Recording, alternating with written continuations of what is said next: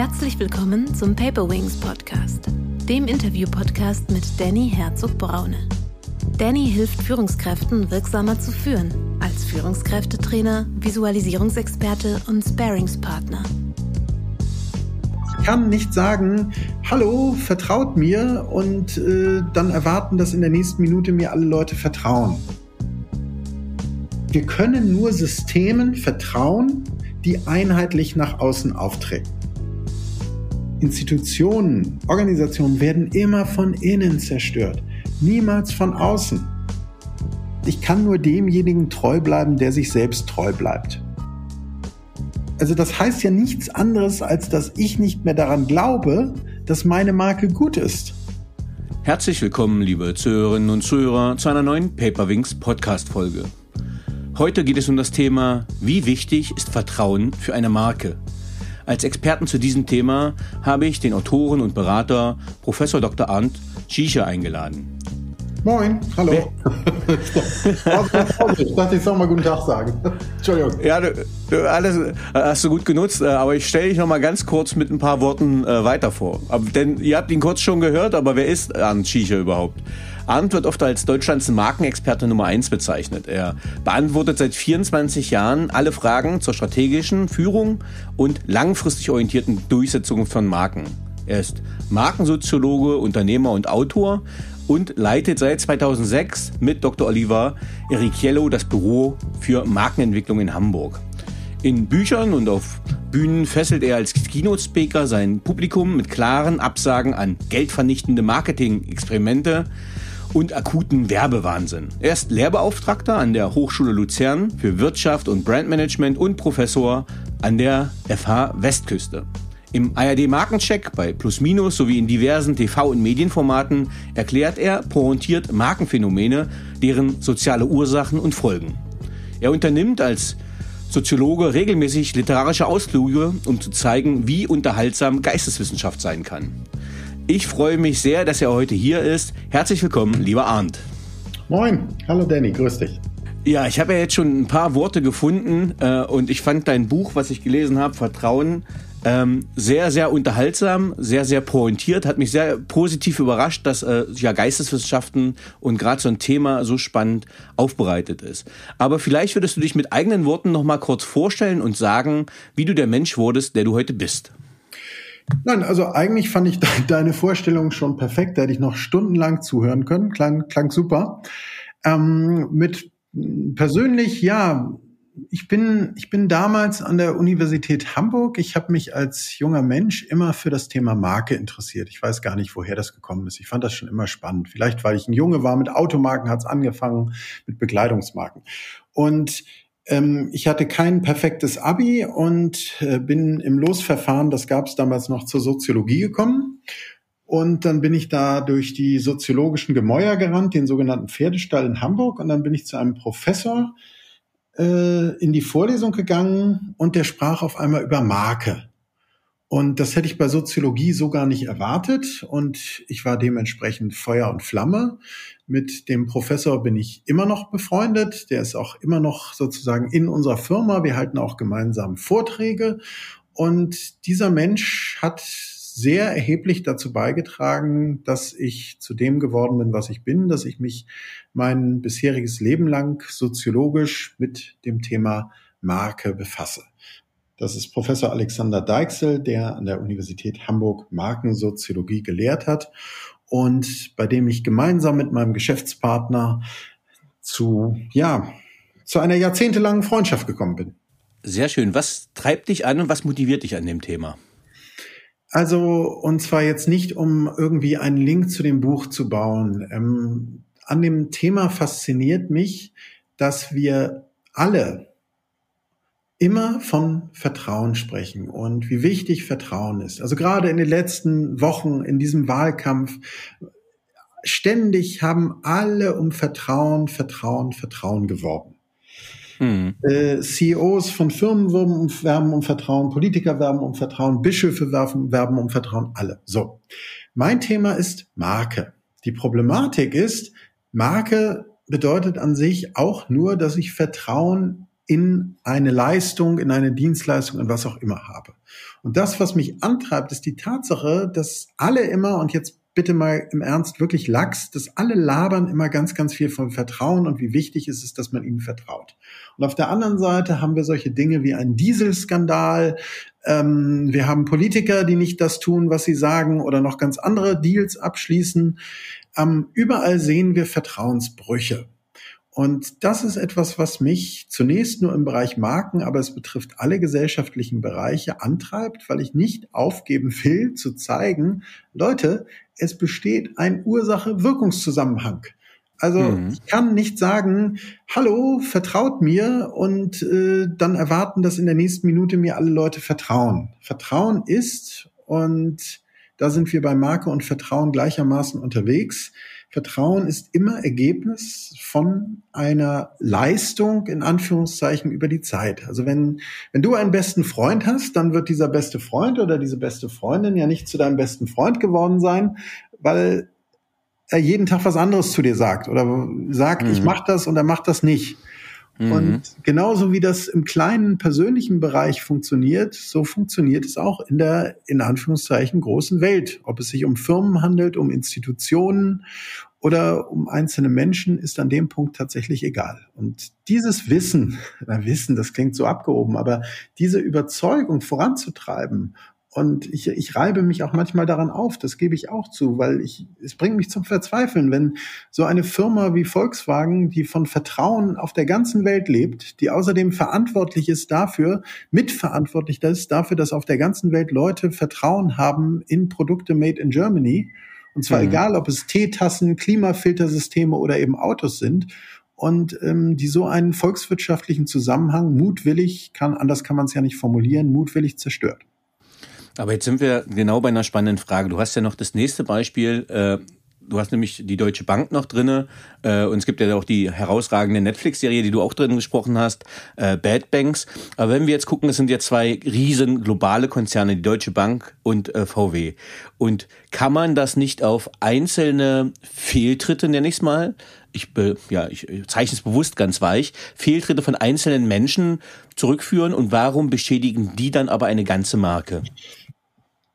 Ähm, weil es für das Thema Vertrauen in eine Marke tatsächlich vollkommen egal, nein nicht vollkommen, aber es ist relativ egal, ob das jetzt drei, vier Leute sind oder ob es ein organisierter Betrug von 50 bis 100 Leuten ist. Weil das Ergebnis in Bezug auf eine Marke bleibt ja das gleiche, es sei denn, ich habe eine Einzelperson, die ich als Täter kenntlich machen kann und rausstellen kann. Deswegen versuchen ja solche Unternehmen es dann häufig auf, auf ein Bauernopfer, das Wort gibt's ja extra dafür, zu reduzieren. Aber das Problem ist bei Unternehmen, ähm, dass ja dann in dem Moment das kollektive Vorurteil davon in Mitleidenschaft gezogen wird. Also das Vorurteil, das alle gegenüber dieser Institution haben.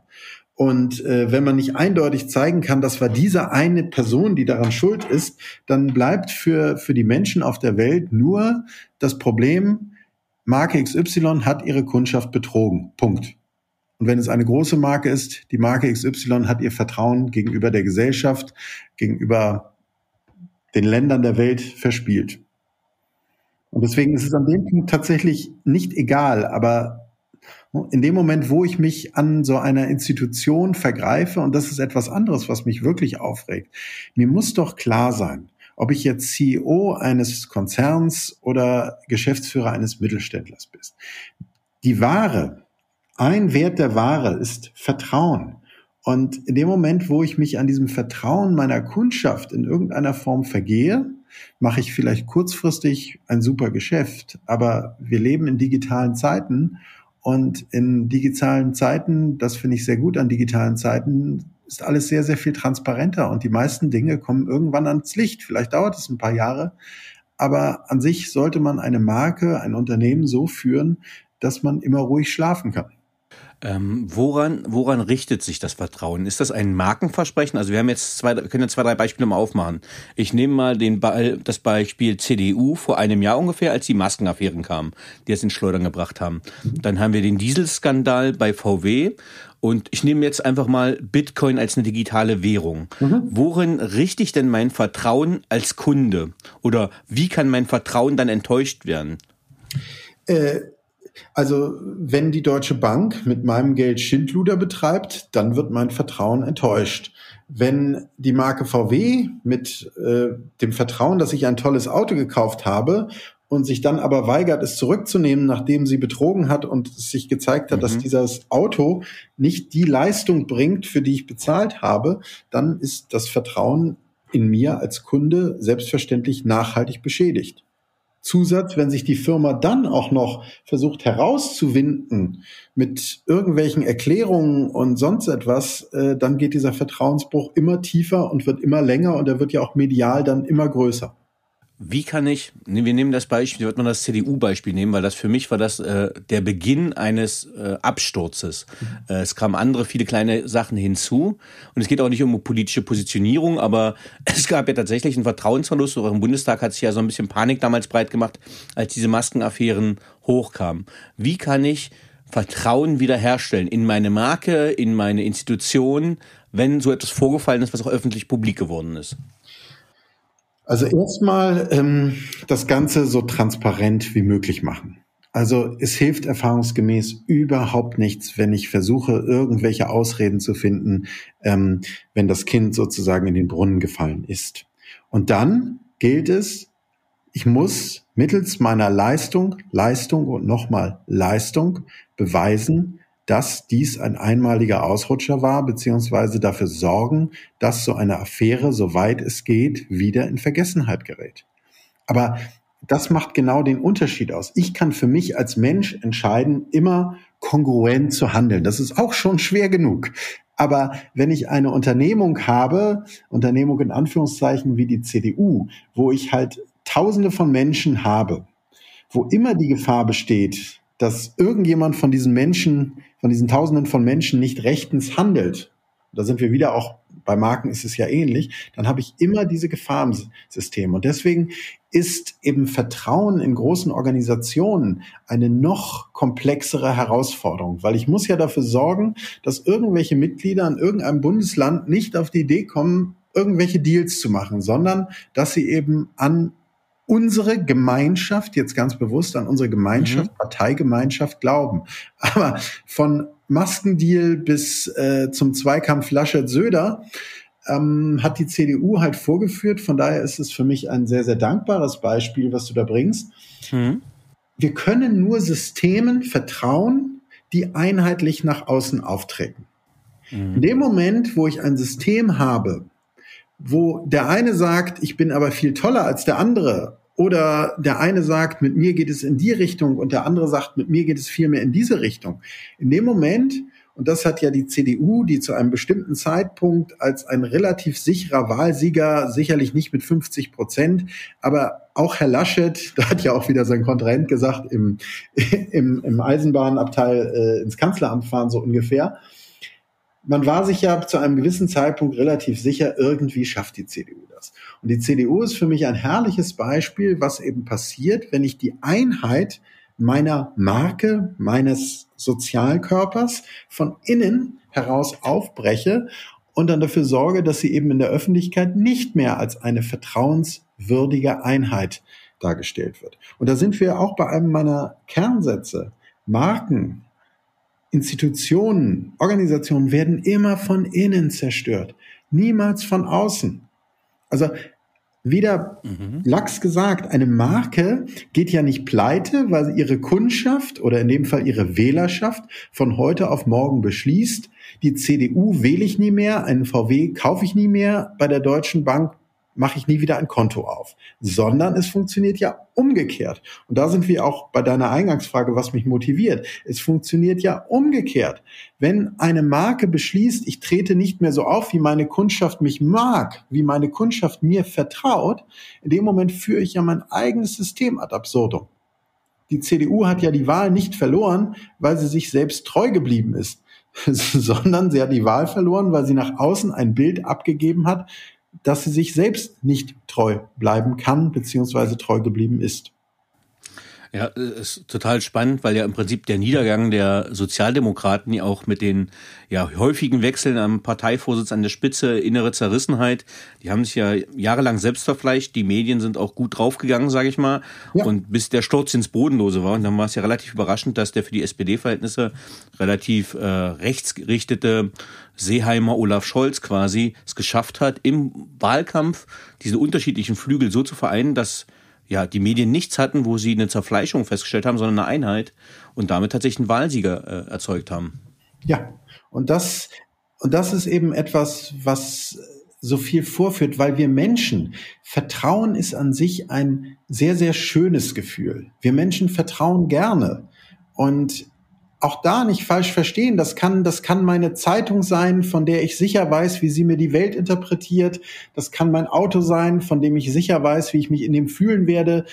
Und es kann eben auch eine Partei sein, die mir das Bild vermittelt. Vielleicht bin ich nicht mit allen Dingen, die die SPD möchte, einverstanden. Vielleicht mag ich Herrn Scholz auch gar nicht so sehr. Vielleicht hätte ich mir an sich jemand anderen gewünscht. Aber in dem Moment, wo jemand es schafft, eben eine, eine Partei in diesem Falle zu einer Einheit zu machen. Hoffentlich hält er durch, auch weiterhin, aber bis zur Wahl zu einer Einheit zu machen, diese Flügel miteinander zu verschmelzen und einfach in einer Zeit, die ja von allen möglichen besonders extremen Herausforderungen geprägt ist, Verlässlichkeit zu signalisieren. Und das ist es, worum es um Vertrauen geht. Vertrauen muss nicht sexy sein. Vertrauen muss auch nicht immer charismatisch sein in bestimmten Punkten, und deswegen ist Vertrauen ja ein, ein Mittel, was seit Tausenden von Jahren existiert. Also solange Menschen sozial miteinander agieren, ist Vertrauen ein ganz bahnbrechender Wert. Und diese Wahl von Olaf Scholz, der es geschafft hat, in relativ kurzer Zeit eine Partei, die sonst für viele Menschen als unwählbar galt, weil mhm da ja so viele Strömungen sind und überhaupt so zu mhm. einen. Aber das zeigt eben auch, dass Vertrauen nicht von selbst kommt, sondern es war mit Sicherheit für Herrn Scholz ein echter Kraftakt, diese Partei über diese lange Zeit so zu einen. Und ich glaube, ab einer gewissen Zeit setzt eine Dynamik ein, weil dann nämlich alle mitbekommen, oha, wenn ich jetzt vielleicht an dieser Stelle meine Klappe halte und so weiter, dann werden wir als Gesamtheit zum Ziel kommen. Mhm. Ähm, du hast ein ganz spannendes äh, Kapitel äh, in deinem Buch und da geht es über die Überlebensgarantie in beschleunigten Zeiten. Und äh, die letzte Folge von Precht und Lanz, der Podcast, das war auch ganz spannend, weil sie genau das Thema Vertrauen auch hatten. Und das fand ich interessant. Und ähm, da hat Richard David Precht gesagt, naja, wir brauchen in dieser Zeit kaum noch Vertrauen, weil wir ja quasi Überwachung haben. Also mit unseren Smartphones, jeder hat so ein Smartphone bei. Und früher, wenn die Kinder zwei Wochen ins Ferienlager gegangen sind, dann hat man schon darauf vertraut, dass alles gut ist. Man hat zwei Wochen nichts gehört. Aber heutzutage, wenn man nach zwei Tagen keine SMS, WhatsApp, was auch immer gekriegt hat, äh, ist man schon besorgt. Ähm, was ist deine These oder was glaubst du, warum ist Vertrauen eine Überlebensgarantie in beschleunigten Zeiten?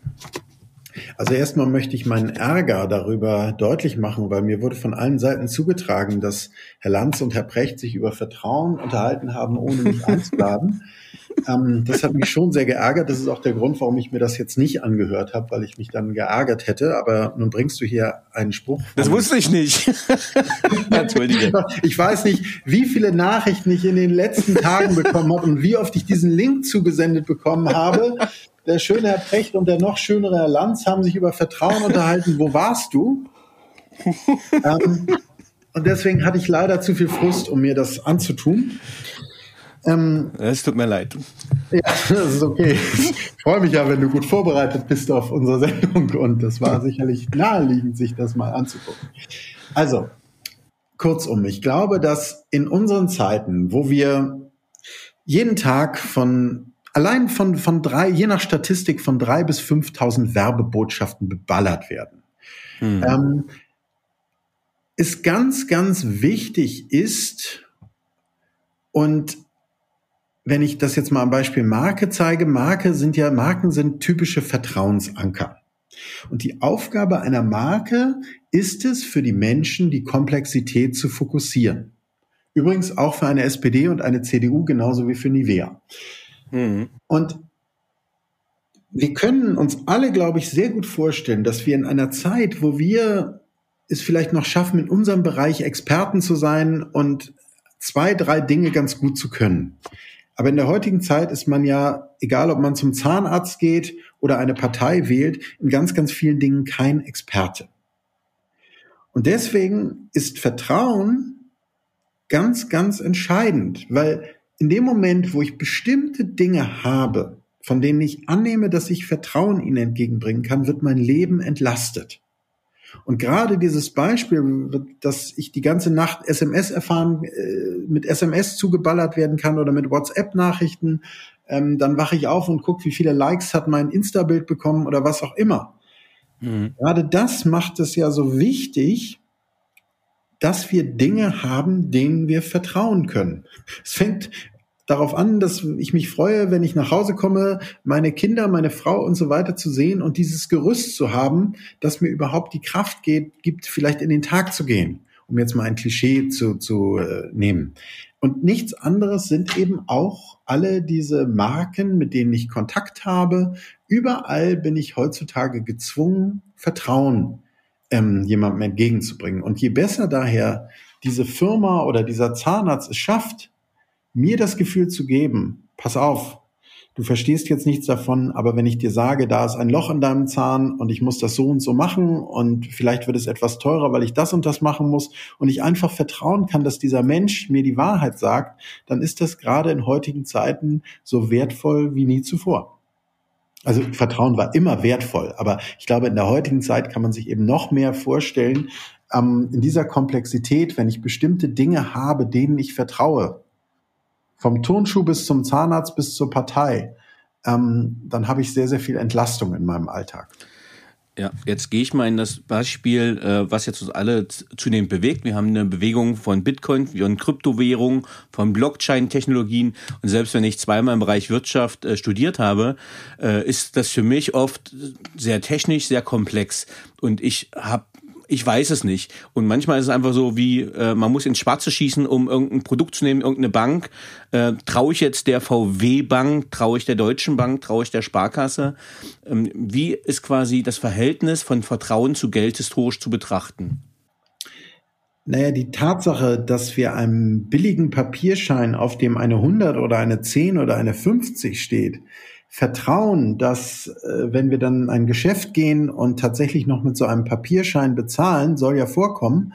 Und mhm. der Mensch an der Kasse nimmt diese 50 als 50 wahr und gibt uns dann vielleicht ein Wechselgeld von 10, weil das Produkt 40 kauft. Also Geld ist eben ein hervorragendes Beispiel dafür, dass unsere Gesellschaft und unsere Wirtschaft nur über Vertrauen funktioniert. Mhm. Denn Ansonsten müsste ich ja eine Uhr in einem Geschäft mit einem Goldbarren bezahlen. Ähm, aber wir haben uns darauf geeinigt, dass wir Münzen beziehungsweise Scheine nehmen, die deutlich weniger wert sein können als das, was da drauf steht. Und wir alle handeln und agieren jeden Tag damit. Und von daher ist die ganze Geldwirtschaft ein, ein Beweis dafür, dass es möglich ist, sich auf gewisse Vertrauensbahnen zu einigen. Und wenn wir jetzt vom, vom kleinen Scheinchen mal ins Große gehen, deswegen ist es ja so fatal, was die Deutsche Bank da über Jahrzehnte bereits in unterschiedlichen Ausprägungen immer fabriziert. Weil im Bereich Geld und Versicherung ist Vertrauen ja, also es klingt jetzt wie eine Phrase, aber um es einfach deutlich zu machen, das höchste, das höchste Neudeutsch Asset, was wir überhaupt in diesem Bereich haben. Hm. Und deswegen ist es so furchtbar ärgerlich, wenn also die Banken es nicht mehr schaffen, als Vertrauensanker zu fungieren und uns zum Beispiel inzwischen aus Gründen, die faktisch alle nachvollziehbar sein könnten, äh, uns Zinsen für unser Guthaben abzunehmen oder sonst etwas. Äh, das ist schon ziemlich verrückt und da sind wir wieder bei dem Kernthema. Das sind Dinge, die kann man als normaler Mensch genauso wie diese Kryptowährungen. Wenn ich mich damit nicht jeden Tag acht Stunden beschäftige oder intensiv beschäftige, ist es sehr schwer, das alles nachzuvollziehen umso wichtiger wird es, bestimmte Vertrauensanker zu haben, die mir den Umgang mit diesen Bereichen für mich vereinfachen. Mhm. Ähm, du schreibst in deinem Buch, dass man analoges Vertrauen digital umsetzen kann. Was verstehst du darunter? Was bedeutet das und wie kann das gelingen? Also, ich äh, berate zum Beispiel einen, einen sehr, sehr alten Uhrmachermeister hier in Hamburg. Mhm. Ich glaube, er ist sogar der älteste Uhrmachermeister Deutschlands. Und ich habe mir schon als Student immer an seinem Schaufenster die, die Nase platt gedrückt und irgendwann habe ich mich dann getraut, reinzugehen, um mit dem Meister zu sprechen und ihm so ein paar Markenfragen zu stellen. Und in dem Moment, wenn man die Tür beim öffnet, kommt so ein Klingeln. Mhm. So ein typisches Türglockenklingeln. Wie, wie das wahrscheinlich jeder, der schon mal in so einem alten Laden war, äh, kennengelernt hat. Und alle seine Kunden, die aus der ganzen Welt zu ihm kommen, weil es viele Uhren gibt, die nur noch er reparieren kann, für die ist dieses Klingeln mit Sicherheit ein, ein ganz, ganz wichtiges Gefühl und ein, eine Sicherheit, dass man jetzt bei ihm im Laden ist. Mhm. Und wenn man jetzt sagt, dass die Aufgabe von analog aufgebautem Vertrauen ist, das Ganze ins Digitale zu bringen. Also wenn wir jetzt zum Beispiel über eine Website für meinen Uhrmachermeister nachdenken, mhm. ähm, dann wird es ganz, ganz wichtig sein, dass wenn man auf diese Website kommt, selbstverständlich dort auch der Laden zu finden ist und dass in dem Moment, wo ich diesen Laden betrete, auch auf der Website dieses Klingeln ertönt. Mhm. Dass ich den Laden sowohl optisch mit einer gelben Markise wie auch ähm, eben von der Akustik her wiedererkenne. Mhm. Und in der Digitalisierung hatte ich häufig das Gefühl, gerade zu Anfang, als das auf einmal jeder Vortrag musste das Thema Digitalisierung haben, ich habe irgendwann, ich habe keine Vorträge mehr verkauft und dann habe ich mich mit meinem Kollegen hier beschäftigt, wie kann das sein? Wir verkaufen keine Vorträge mehr. Dann haben wir den Begriff Digitalisierung in die Themen genommen und dann lief es wieder. Mhm. So ging es ja eine Zeit lang. Ähm, weil auch die Digitalisierung ist ja kein, kein Sonderfall menschlicher Kommunikation. Digitalisierung bedeutet, dass ich eine Vertrauensstruktur, die ich mir als Marke im analogen, im normalen Leben aufgebaut habe, diese Vertrauensstruktur muss ich jetzt möglichst eins zu eins in den digitalen Bereich übertragen. Und wenn ich ein althergebrachtes Klamottenhaus bin, dann geht es darum, dass ich diesen Flair auch eben im Internet rüberbringen kann, bis hin dazu, dass ich einzelne Verkäufer dort vorstelle oder an einem bestimmten Punkt sage, passen Sie auf, wenn es jetzt um technisches Produkt zum Beispiel gehen würde, passen Sie auf, an dieser Stelle brauchen Sie unsere Expertenberatung. Hier möchten wir Sie tatsächlich bitten, jetzt in unseren Laden zu kommen wenn Sie so eine Fragestellung haben. Also auch da geht es ja nur darum, und der Mensch ist ja im Internet kein anderer Mensch als im Analogen mit seinen Wünschen und Bedürfnissen. Auch da geht es ja darum, dass wir Vertrauensstrukturen suchen und finden wollen.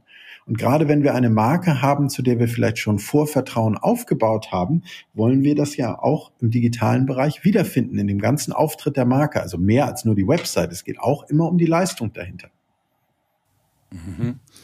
Ähm, das heißt, äh, ich, ich überlege gerade, was das auf Corporate Identity Basis zu tun hat. Das heißt, ich brauche einen hohen Wiedererkennungswert, ich brauche einen ähnlichen Look and Feel und ich muss auch wahrscheinlich sichere Websites etc. haben. Also keine Ahnung, wenn da wahrscheinlich steht Deutsche Bank äh, und das ist eine unsichere Webseite, hätte ich dann schon oder wie kann wie kann der Schaden sein? Was kann an Schaden passieren, wenn ich ein Anal genau, wir nehmen als Beispiel den Uhrmacher. Der Uhrmacher ist verlässlich, der repariert auch meine alte Rolex oder die Uhr von meinem Großvater solide und verlässlich und hat, hat jetzt aber einen wackeligen Internetauftritt. Wie stark färbt das dann auf die analoge Marke über?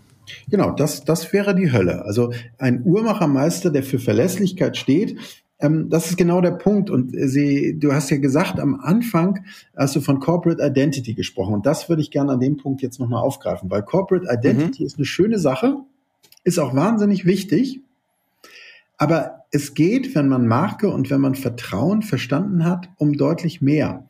Die Corporate Identity kann ich vom Briefkopf bis ins Internet eins zu eins übertragen. Aber, mhm.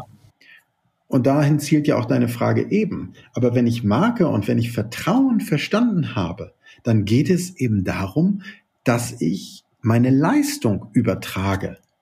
Mhm. Und wenn der Uhrmachermeister der solideste der Welt ist und seine Website äh, stürzt ständig zusammen, dann hat das selbstverständlich Rückschlüsse auf die Marke. Mhm. Wenn ich Rolls-Royce bin und ich bringe Poloshirts mit RR raus und diese Poloshirts sind aus einem scheußlichen Polyester und sind nach zweimal Waschen kaputt, dann selbstverständlich hat das etwas damit zu tun, beziehungsweise werden dann Rückschlüsse auf meine Marke. Das ist genau dieses Ursache-Wirkungsprinzip, für das ich so kämpfe. Ich muss einfach sehen, dass da ein Zusammenhang besteht. Normale Menschen müssen einen Zusammenhang machen. Und äh, warum tragen Flugbegleiter nach wie vor und Flugbegleiterinnen Kostüme und Anzüge? Ja, das hat nichts mit der Sicherheit des Flugzeuges zu tun. Also ob mhm. ein Flugbegleiter gepflegt oder ungepflegt aussieht, hat erstmal technisch überhaupt nichts mit der Sicherheit des Flugzeugs zu tun. Aber mhm. warum machen Fluggesellschaften das? Weil sie wissen, dass ich eben nur von dem, was ich als Kunde erfahre, Rückschlüsse auf die Leistung ähm, ziehen kann. Mhm. Und äh, deswegen ist das kurz mal geklebte Gepäckfach im Flieger, das mir bei dem Punkt immer einfällt, wo kurz drei Tesafilmstreifen drauf gemacht worden sind und dann vielleicht noch mit Rechtschreibfehler out of order oder defekt dran steht. Ähm, das kann das sicherste Flugzeug technisch der Welt sein, aber in dem Moment bin ich als normaler Mensch eben verunsichert. Ja, ja absolut, ja, verstehe ich. Ähm, was hat deiner Meinung nach Vertrauen mit Treue zu tun? Ähm, das Schöne ist ja, dass in dem Wort Vertrauen, in dem Wortstamm des Wortes Vertrauen tatsächlich das Wort true, also das altdeutsche Wort true drinsteckt. Treue mhm. zu sich selbst ist die Grundlage für Vertrauen. Denn wenn ich beschließe, jetzt äh, morgen nett zu sein, übermorgen schlecht gelaunt zu sein und so weiter und so fort, dann wird bei meinem Gegenüber außer dass er sagt, dass ich launisch bin, wird bei meinem Gegenüber kein klares Bild verankert. Und deswegen ist für Unternehmen und Institutionen auch die Wiederholung so wichtig. Es gibt einen ganz einfachen Satz, ich kann nur demjenigen treu bleiben, der sich selbst treu bleibt. Punkt um. Und genau das gilt auch für alle Unternehmen und Institutionen. Also wenn Nivea morgen beschließt, eine rot-grün-blaue Dose rauszubringen, dann ist das ein kreativer Akt und vielleicht auch ganz, ganz nett. Aber es zerstört selbstverständlich die treue Struktur und die Erkennbarkeit einer Nivea-Dose. Und deswegen wird Nivea so etwas hoffentlich niemals machen. Also es gilt für, für starke Marken, das kann man einmal so generell sagen. Starke Marken sind dadurch gekennzeichnet, dass ungefähr 80, 20 kommt da immer so hin. 80 Prozent werden Sachen gemacht, die die hohe Wiedererkennbarkeit darstellen und 20 Prozent sind so der Ort für Innovation, wo Innovation stattfinden kann. Das ist mal so ein ganz, ganz grober Richtwert, wenn man so starke Marken über die Zeit betrachtet, ähm, dann kommt das sehr, sehr häufig hin, dass 80 Prozent Wiederholung sind und 20 Prozent Innovation. Und eben zu verstehen, dass Marken und damit auch Vertrauen lebende Systeme sind. Also es geht eben nicht um die eben genannte Corporate Identity, dass immer alles schön identisch aussieht. Nein, es geht natürlich darum, auch Marken müssen sich wandeln. Wir hatten eben das Thema Digitalisierung. Das bedeutet ja für viele Marken sehr, sehr viel Umstellung. Aber sie müssen sich eben auch in diesem digitalen Kanal dafür sorgen, dass sie sich immer treu bleiben. Und wenn wir mal an die Anfangszeiten zum Beispiel von Facebook denken, das fand ich total lustig. Da haben, mhm. da haben also Unternehmen, die vielleicht in, in der Realität so konservativ sind, dass sich kein Mensch ohne Kostüm oder mit Krawatte und mit Krawatte äh, auf die Gänge dieses Unternehmens jemals getraut hat. Und äh, dann hatten die gleichzeitig aber, Klischee stimmte da tatsächlich, einen Facebook-Auftritt, der so ging, hey, yo, hey, nächste Woche unsere Vollversammlung, kommst du auch? ähm, und vielleicht noch jemand mit umgedrehtem Baseball-Cap, weil man ihnen gesagt hatte, du, das Facebook, das ist ein echt junger Kanal, da müssen wir komplett anders auftreten. Und äh, das ist aus Sicht von Vertrauensstrukturen die Hölle, weil entscheidend ist, und das finde ich bei Facebook fand ich es so toll, weil sich alle Firmen auch diesem Kanal überhaupt untergeordnet haben. Haben mhm. wir ja dann auch gesagt, na, dann mache ich mein Logo da rein, wenn Facebook das so vorgibt, und dann mache ich das und das und so weiter. Also da ordnen sich dann nahezu alle Firmen einem bestimmten Kanal und seinen Vorgaben unter, ähm, verunsichern dadurch im Zweifelsfalle ihre eigene Vertrauensstruktur, weil das gerade eine Mode ist und äh, es wird aber nie daraus darüber nachgedacht. Marke ist ja Marke geworden, weil sie ein Sender ist, weil sie eine bestimmte Vertrauensstruktur nach außen sendet über die Zeit. Wenn heute Menschen eine blaue Nivea-Dose von, von Australien bis, bis Norwegen erkennen, dann liegt das ja nicht daran, dass die Marke Nivea jeden Tag eine andere bunte Dose rausgebracht hat, sondern es liegt daran, dass sie über Jahrzehnte hinweg eine bestimmte Dose neben anderen Produkten ähm, produziert hat. Ich fand dein Beispiel gerade mit 80-20 total ähm, interessant und spannend. Ich sende, ich sende ja quasi hier aus Würzburg, wo äh, S. Oliver quasi groß geworden ist als Herrenausstatter, ja. den man jetzt quasi wirklich als großen Anbieter kennt. Das heißt, ist ja wirklich aus dem klassischen Sinne Herrenausstatter. Und da war ich letztens in den Innovation Labs bei denen, die haben hier das Headquarter hier. Und die haben neue Textilien entwickelt, die sehr innovativ sind. Und dann habe ich gesagt, ja, habe ich gar nichts drüber gesehen. Warum ist das nicht bekannt? Sagt er ja, weil wir der Marke, wir sind halt kein innovativer Sportartikelhersteller. Der Stoff ist super, aber wenn wir mit diesem rausgehen, würden wir unsere andere Marke, wofür wir eigentlich stärker sind, äh, zerstören. Und deswegen machen die da halt diese Innovationen sehr klein. Und diese 80-20-Formel passt da, glaube ich, sehr gut rein. Und sagt, okay, wenn man jetzt sagt, okay, wir sind plötzlich Nike Adidas Wettbewerber, würde man ja sein Vertrauen, Kundenvertrauen, Kundenversprechen quasi brechen. Von daher eine ganz spannende, spannende Formel von dir.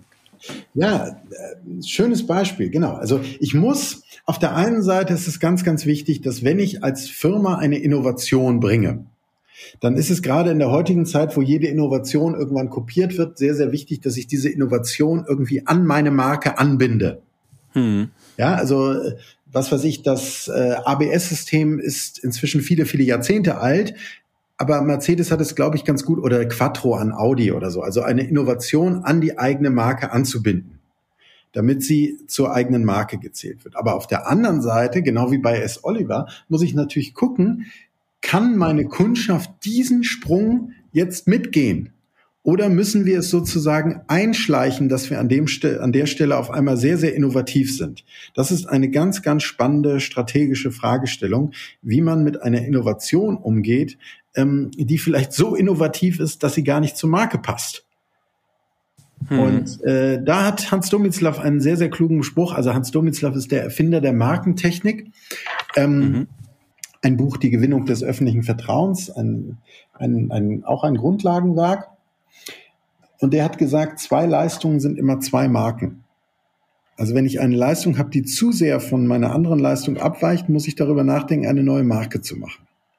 Mhm. Aber deswegen ist es so wichtig, immer zu gucken, was passt in die Genetik meiner Marke und was passt nicht in die Genetik meiner Marke. Also wenn wir mal bei dem Beispiel Audi bleiben, Audi hat ja äh, sich fast 20, 30 Jahre Zeit genommen, um von dem schlimmsten Spießermobil aller Zeiten zu einem Fahrzeug zu werden, mit dem auch GeschäftsführerInnen und so weiter durch die Gegend fahren. Aber mhm. sie haben eben 20, 30 Jahre gebraucht und sie haben auch über Leistung es geschafft, in diese andere Positionierung zu kommen. Aber es dauert eben. Und das, da sind wir wieder bei unserem Kernthema. Vertrauen braucht eben eine gewisse Zeit, um sich aufzubauen. Vertrauen kann ich nicht befehlen. Und wenn meine Kundschaft mir für eine Leistung A vertraut, dann bedeutet das nicht, dass ich jetzt die Leistung B ganz begeistert aufnehmen kann. Also wir wissen alle, und äh, sorry, wenn es hier ein bisschen über VW geht, aber die haben so viele tolle Sachen zum tolle schlechte Beispiele gemacht. Wenn ich mhm. als Marke Volkswagen heiße, und dann bringe ich ein über 80.000 Euro teures Mobil und nenne es Phaeton. Und ich heiße Volkswagen, deswegen ist es so, so herrlich. Man kann es so deutlich machen. Also dazu muss man kein Soziologe sein oder sonst etwas. Das hätte Ihnen jeder Mensch sagen können, nur anscheinend keiner in dem Konzern. Wenn Sie Volkswagen heißen, und sie bringen ein Auto für 80.000 Euro raus, dann ist es vielleicht das beste Auto, was Volkswagen jemals gebaut hat. Das kann durchaus sein. Keine Ahnung, ich bin kein Techniker. Aber dass das dann nicht zur Marke passt, also dafür hätten sie keine Beratung gebraucht. Da brauchten sie auch nicht. ähm, ich würde gerne mal einen Schwenk machen von dem Technischen und von den Marken, weil du bist ja auch Soziologe und da ja. äh, eignet sich für mich. Wir haben gerade wenn wir in den Bereich HR schauen. Das heißt, wir haben ja gesagt, okay, eigentlich sind es ja Entscheidungen, es sind menschliche Entscheidungen und du bist ja jetzt zum Beispiel auch für den Uhrmacher ein Markenbotschafter. Das heißt, es fällt ja immer auf einen Menschen zurück. Wenn ich jetzt zum Beispiel ein kleines Unternehmen bin, ähm, ich könnte jetzt mich als Beratungsagentur einfach nehmen und ich sage, okay, Paper Wings hat sich zum Beispiel einen gewissen Status, steht für etwas Bestimmtes, keine Ahnung, agil, dynamisch, kommunikativ und ich muss mir jetzt Personal aussuchen oder jedes andere KMU. Was muss ich als Personaler, als Führungskraft beachten, wenn ich ja quasi, jeder Mitarbeiter ist ja ein Botschafter des Unternehmens und damit ja auch irgendwo ein Botschafter des Produktes. Was muss ich quasi als Führungskraft, als Personaler darauf achten, wenn ich Personal einstelle und briefe? Also ich könnte jetzt ein paar Phrasen bringen, aber ich versuche es mal auf einen Punkt zu bringen. Starke Marken sind dadurch gekennzeichnet, dass sie ein wahnsinnig gutes Gefühl haben, wer in ihre Gemeinschaft hineinpasst und wer nicht. Mhm. Das kann man auch, also wenn, wenn ich habe das Glück, dass ich ein paar super geführte Marken, natürlich auch mit meiner Hilfe, nein, dass ich ein paar super geführte Marken in meinem Leben kennenlernen durfte. Und das, was mhm. du da sagst, ist ja ein neuralgischer Punkt für jede Marke. Wie mhm. schaffe ich es, meine Firmenkultur so zu übersetzen, dass ich selbst, wenn ich vom kleinen Mittelständler langsam die ersten Konzernstrukturen und so weiter auftauchen, das ist eine ganz, eine ganz fragile Sache. Mhm starke Marken, und das lässt sich leider auf kein Dokument runterbrechen, starke Marken sind dadurch gekennzeichnet, dass die vorhandenen Mitarbeiter ein sehr, sehr gutes Gefühl haben, wer in diese Marke passt und wer nicht. Und sie sind auch dadurch gekennzeichnet, dass wenn es dann Menschen durch diese Bewerbungsgespräche auch geschafft haben, die vielleicht nicht zu der Marke passen, dass sie sie entweder also ich habe sehr häufig kennengelernt, dass es bei jeder auch noch so konservativen Marke Platz gibt für zwei, drei bunte Hunde. Hm. Und die Marke es auch schafft, diese produktiv zu integrieren. Aber manchmal gibt es immer auch bunte Hunde, die einfach nicht dazu passen. Hm. Und solche Systeme scheiden diese, diese Personen dann auch tatsächlich häufig wieder aus. Also das ist wirklich eine Frage, ähm, jetzt soziologisch gesprochen, wie stark ist die kulturelle Sozialstruktur in diesem Unternehmen? Und je stärker die Marke, umso stärker ist auch dieses Gefühl dafür, wer und was passt zu uns und wer nicht. Mhm, okay, danke. Ähm, also was ich gelernt habe, Arndt, ist äh, also als Designer, dass ich bei Bildern, wenn ich so Bilder mache, Poster mache, immer Menschen reinbringen muss und Emotionen. Ne? Das heißt, ich nehme eine Werbefigur, ein Testimonial, was mich anguckt, was freundlich ist, auf Augenhöhe. Ähm, was glaubst du, wie wichtig sind Emotionen äh, für die Werbung und für das Vertrauen? Ähm, mäßig. Mäßig. Also äh, einer der Punkte, die mich antreiben, schön, dass wir immer wieder darauf zurückzukommen, ist, dass ich wirklich in dem Falle beibringen möchte, dass reine Emotionen für eine Marke überhaupt nichts bringen. Denn das Problem ist ja, und deswegen haben wir ja so viele Werbungen, wo Männer immer mit drei Tagebart, Frauen immer barfuß über einen Steg in einen See laufen oder Tauziehen spielen oder irgendwas gemeinsam mhm. machen und dann soll das mhm. eine Emotion erwecken.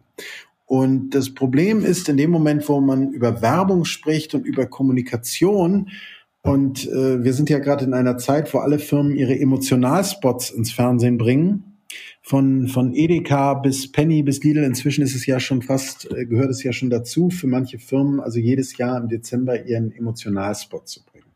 Hm. Und äh, die zeige ich immer meinen Studenten, um ihnen zu zeigen, was man nicht machen darf.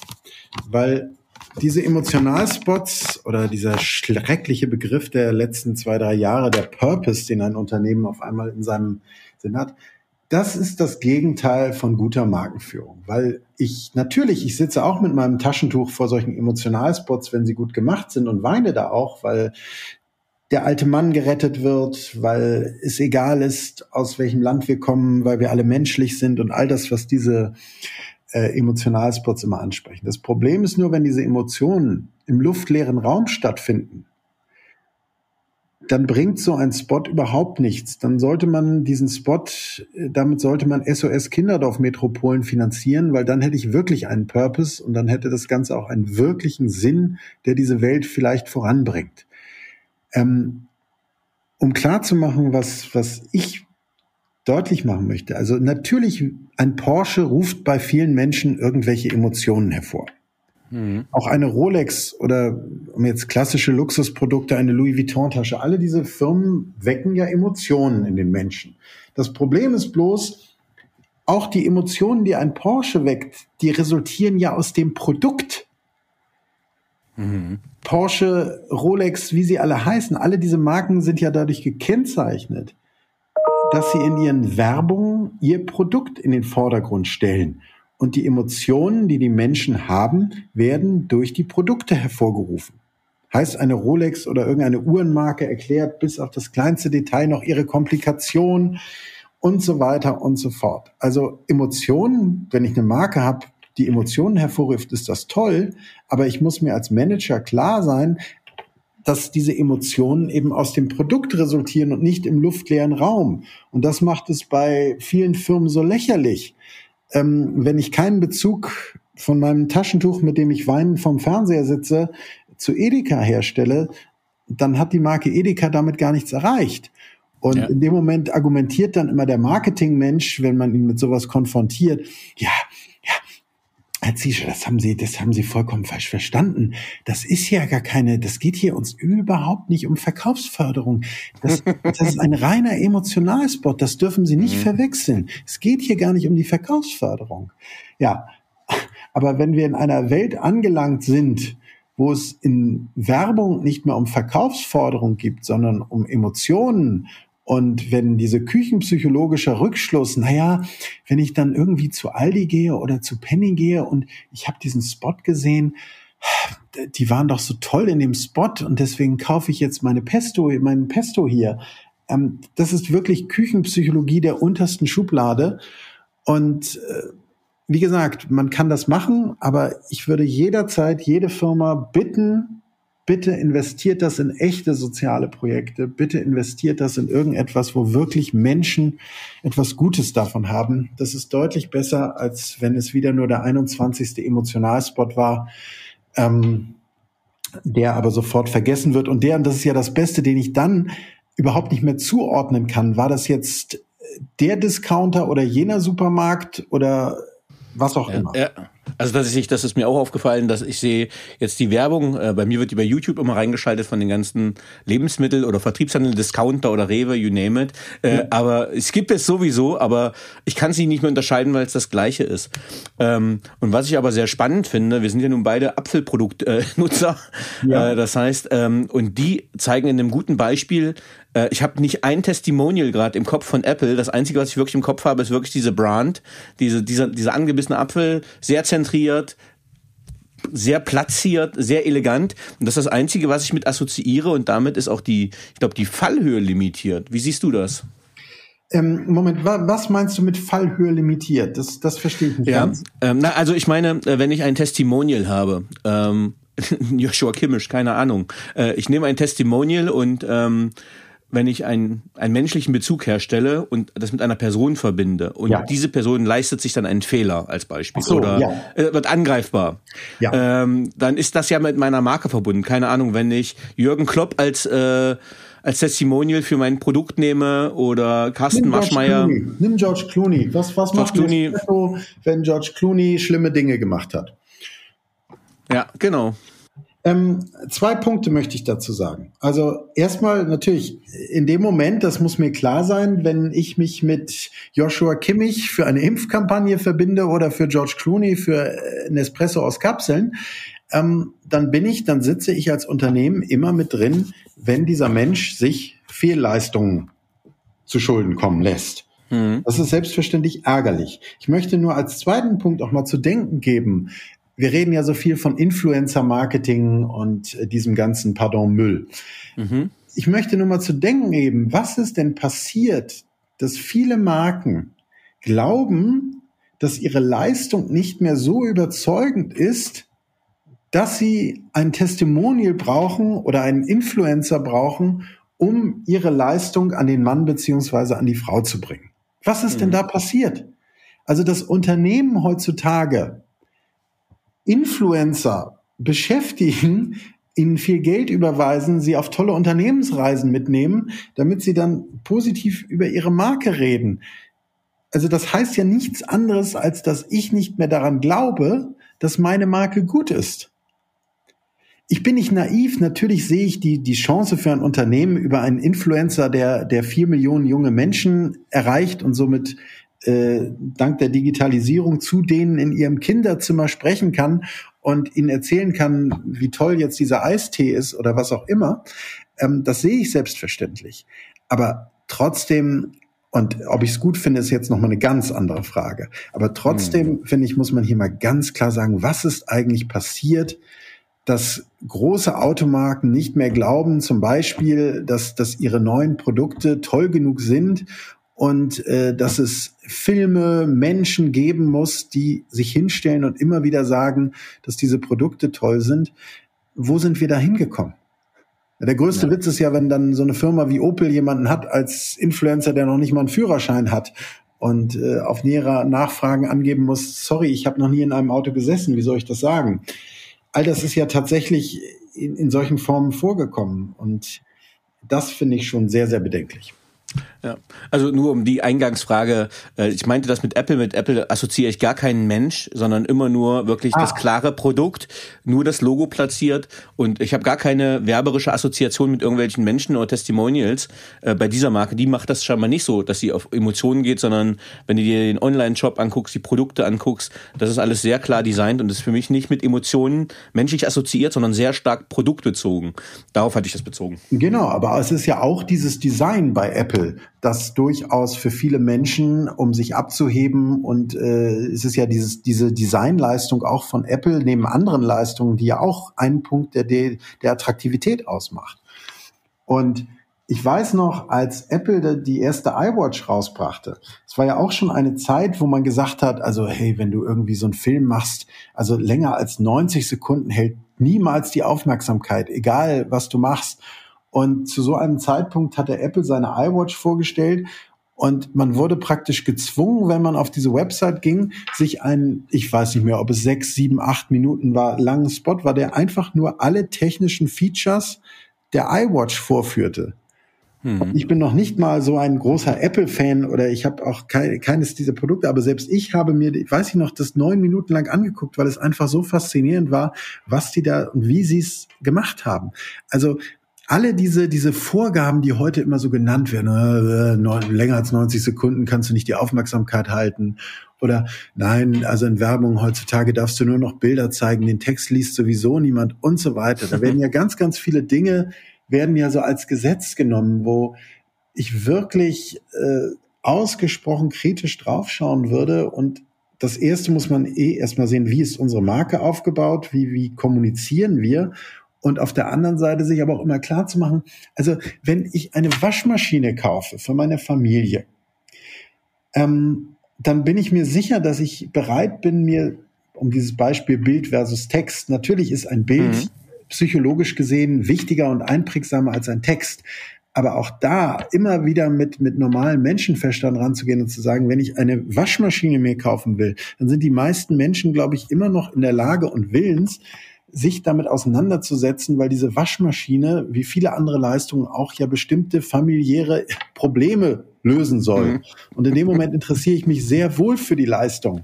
Und ich kann ja. Ihnen sagen, was passiert, wenn ich nach Hause komme und sage, du, Schatz, ich habe diese Waschmaschine gekauft, weil da saß so eine rattenscharfe Frau drauf und die war auch noch halb nackt und deswegen habe ich diese Waschmaschine gekauft. Ähm, so funktioniert das Leben nicht. Mhm. Und die einzige, die einzige Branche, die so am Leben oder eine der wenigen Branchen, die so am Leben vorbei argumentiert, ist eben diese Werbebranche mit Emotionalspots, mit irgendwelchen durchgesetzten Küchenpsychologie-Wahrheiten und, und, und. Und äh, ja, da sind wir wieder bei meinem Antrieb. Genau. Okay, sehr schön. Ähm, du sagst in einem Buch, dass unsere Zukunft in unserer Vergangenheit liegt. Was meinst du damit und was hat das für einen markensoziologischen Bezug? Wenn ich mir als Unternehmen eine Vertrauensstruktur aufgebaut habe, dann liegt ja der Grund für diese Attraktivität, für diese Vertrauensstruktur, die damit einhergeht, immer in der Vergangenheit. Mhm. Also muss ich bei jeder strategischen Entscheidung, die in die Zukunft sich wendet, muss ich mir immer die Vergangenheit meines Unternehmens angucken. Das reicht von der Art und Weise, wie wir kommunizieren. Und ich meine jetzt nicht nur typische Werbekommunikation, sondern die Kommunikation, der Auftritt und, und, und. Das umfasst ja alle Bereiche. Und ich muss mir gucken, und hier ist, kommen wir zu einem ganz zentralen Begriff der Markensoziologie, Selbstähnlichkeit. Hier muss ich gucken, dass alle meine Handlungen in der Zukunft immer wieder selbstähnlich sind. Also das mhm. bedeutet im Design, wenn Sie alle Porsche 911 in eine Reihe stellen, dann werden Sie sehen, dass das im Design eine hohe Ähnlichkeit gibt. Wenn Sie alle mhm. Nivea-Dosen seit 1921, ich weiß jetzt nicht genau, in eine Reihe stellen, werden Sie eine hohe Ähnlichkeit sehen nach äh, den Anfangsjahren und so weiter. Also alle starken Unternehmungen sind dadurch gekennzeichnet, ähm, dass sie das Archiv als ihre Zukunfts- und Waffenkammer nutzen. Also wir haben ja auch in den letzten Jahren viele Beispiele gesehen, wo von der Prinzenrolle bis zu sonst was Firmen, also zum Beispiel Verpackungen aus der Vergangenheit genutzt haben, um ihren Anspruch auch klar zu machen. Also wenn ich heute weiß, dass ich zu H&M gehen kann und ich weiß, was für Bekleidung mich da erwartet, zu was für einem Preis und ich auf der anderen Seite zu einem Bossanzug greife und ich bin nicht verwundert, wenn er mehr als 50 Euro kostet. Also es geht überhaupt nicht darum, ob es teuer oder billig, sondern es geht darum, dass bestimmte Leistungen über die Historie verankert wurden. Mhm. Und in dem Moment, wo ich diese Leistungen zu stark verändere und meine Kundschaft mich nicht mehr erkennt, ähm, verliere ich sie. Auch da geht es wieder darum, im Grunde genommen, Marken werden immer von innen zerstört. In dem Moment, wo ich so handle, wie es niemand meiner, aus meiner Kundschaft erwartet, ähm, verliere ich diese Kundschaft. Ja, sehr schön. Ähm und jetzt mal zusammengefasst. Die These deines Buches ist, äh, Vertrauen die härteste Währung der Welt. Warum ist zusammengefasst, ähm, mal deiner Meinung nach, Vertrauen die härteste Währung der Welt? Weil es die einzige sozial belastbare Währung ist, die es überhaupt gibt. Sehr schön. Zurück zu deinem Buch, ganz kurz. Wer sollte sich dein Buch kaufen? Für wen ist das Buch geschrieben? Wem würdest du es empfehlen? Alle Menschen, die das Gefühl haben, wenn sie nach draußen gucken, dass viel, viel von Vertrauen geredet wird, aber ganz, ganz oft es eben nicht begriffen wird, dass Vertrauen auch eine gewisse Vorleistung hat.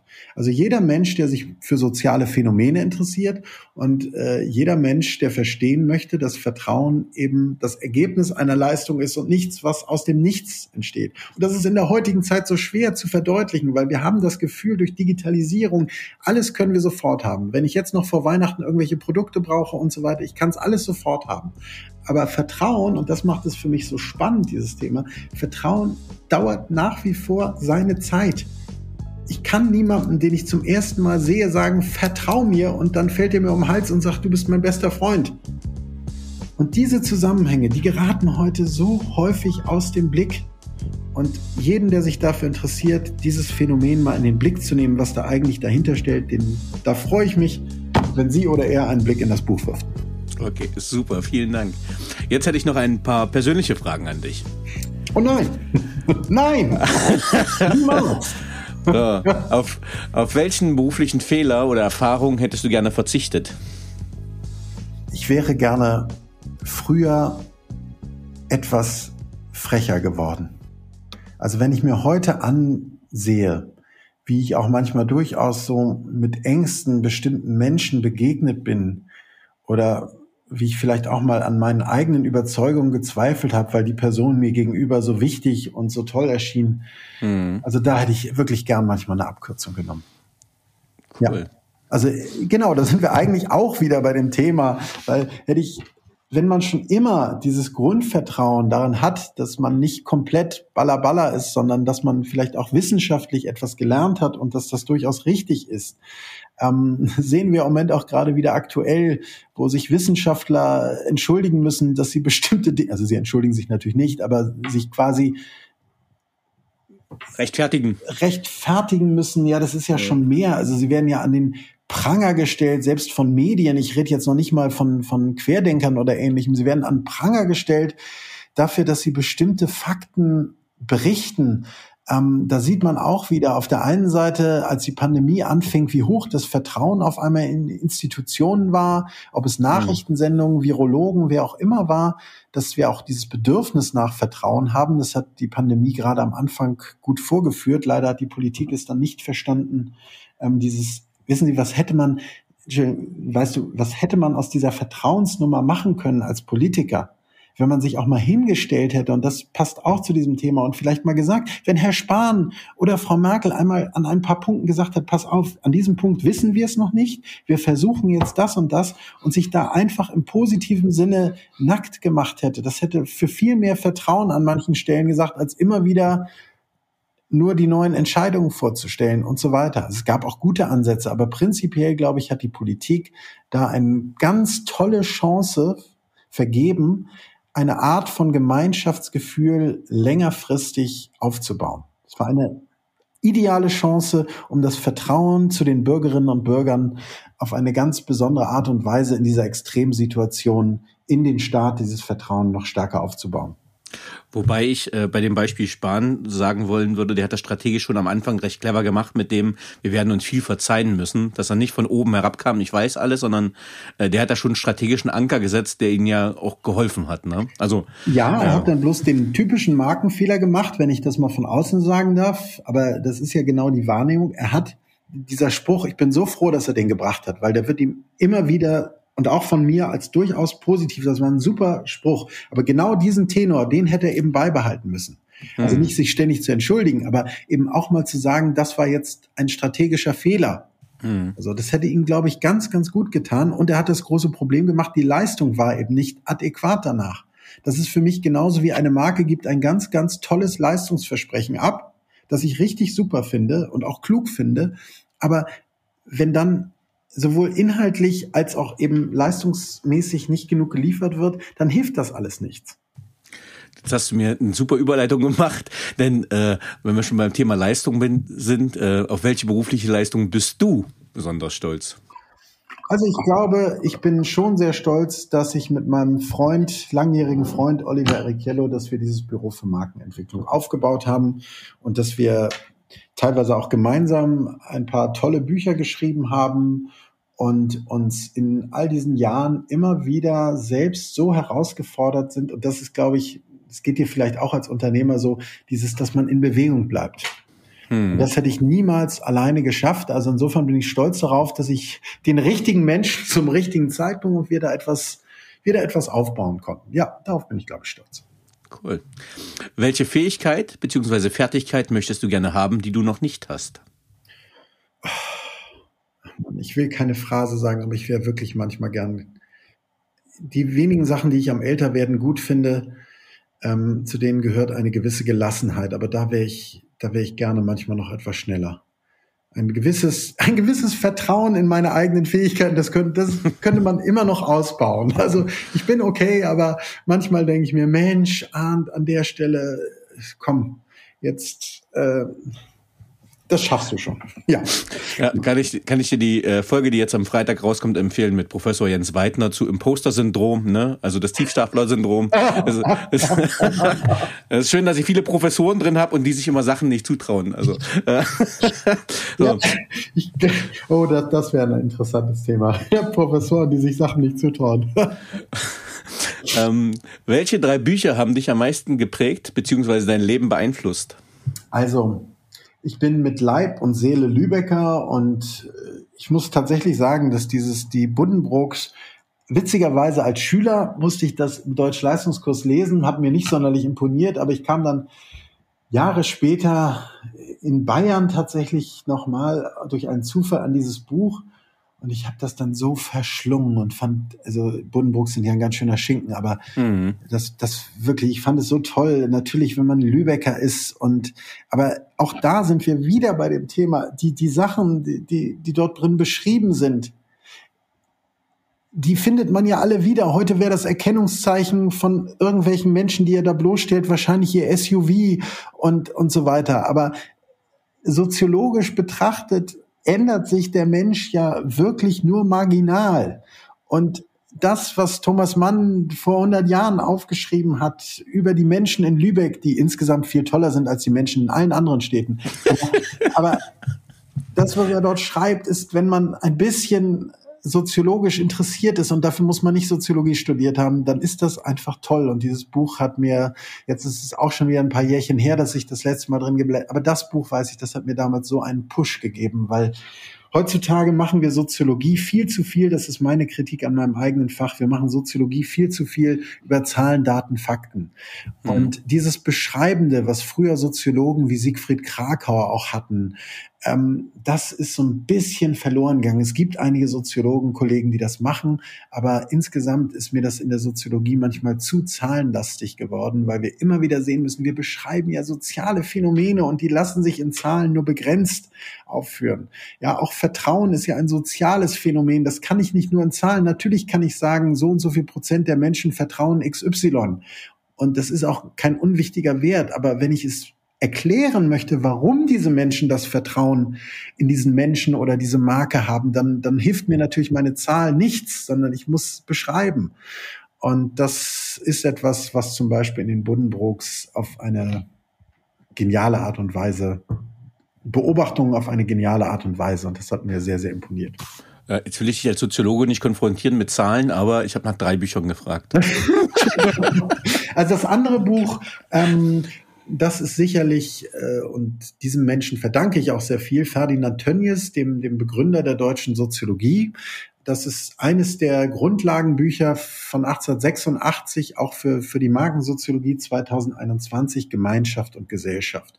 Mhm. Weil Ferdinand Tönnies, ein toller norddeutscher Soziologe, ähm, dort erklärt, wie sich Gemeinschaft bildet und wie sich in Abgrenzung dazu Gesellschaft bildet.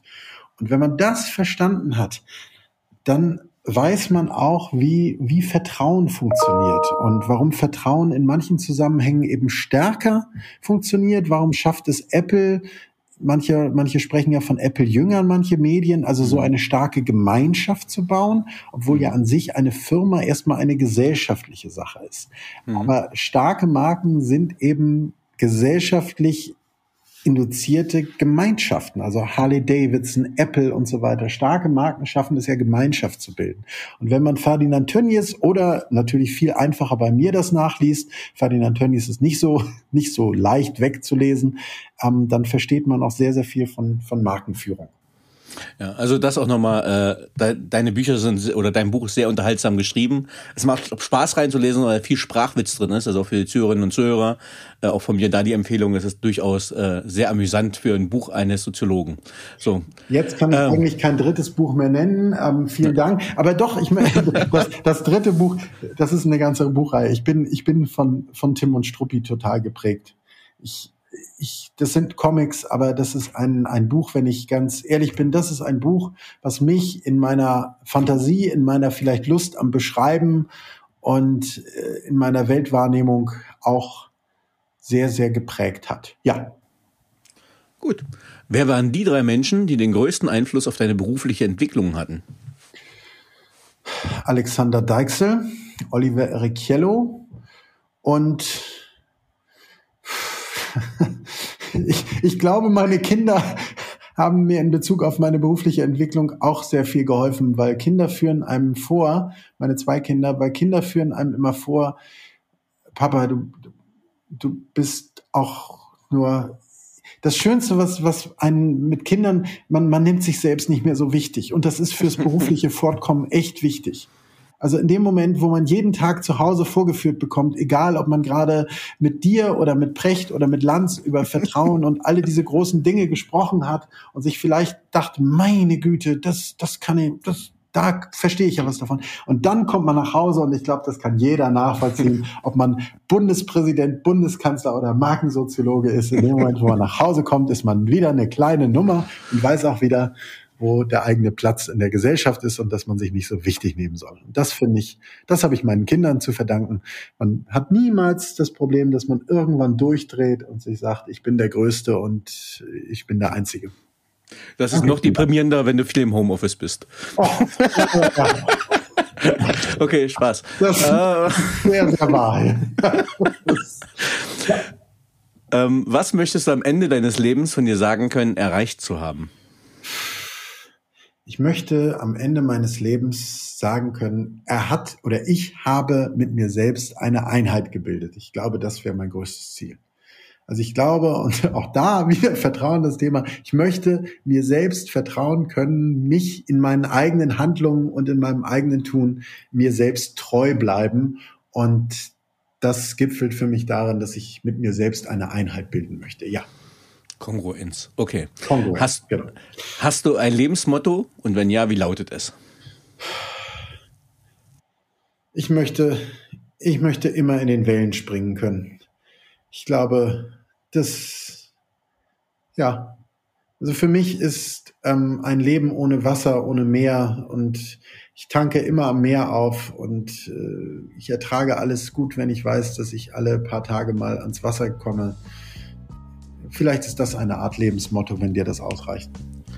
Ja, Lieber Arndt, äh, ich möchte dir vielmals danken, dass du uns mit auf die Wellen der Markensoziologie genommen hast und einen kleinen Ritt gemacht hast und uns Einblicke in die Welt des Vertrauens gegeben hast. Vielen lieben Dank, dass du das, Gast im Paperwings Podcast warst. Das klang jetzt toll. Ich war sehr, sehr gerne Gast bei dir. Ich habe es sehr genossen, auch mal in dieser entspannten Atmosphäre über mein Herzensthema zu sprechen. Danke auch für deine Fragen. War sehr schön. Danke. Tschüss. Tschüss. Auf bald.